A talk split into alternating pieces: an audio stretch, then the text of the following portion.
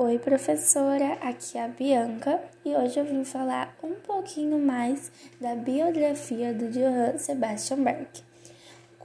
Considerado um dos mais importantes artistas da história da música, Johann Sebastian Bach foi um músico, compositor e organista alemão. Bach faz parte da tríade dos maiores músicos eruditos ao lado de Beethoven e Mozart. Johann Sebastian Bach nasceu na Alemanha no dia 21 de março de 1685, filho de um professor de violino e viola.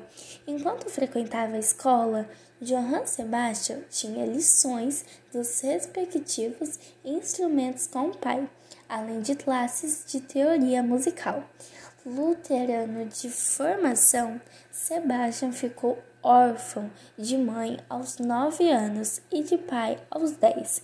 Sem outra alternativa, foi morar com o irmão mais velho, Johann Christoph, organista da Igreja de São Miguel.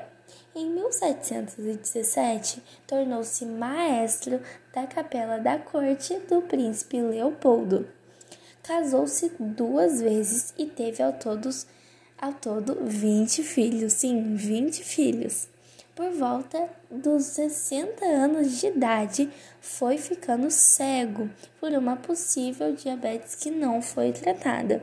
Faleceu em 28 de julho de 1750, aos 65 anos de idade, após uma cirurgia feita nos olhos. E é isso, professora. Eu espero que tenha ficado bom. Obrigada.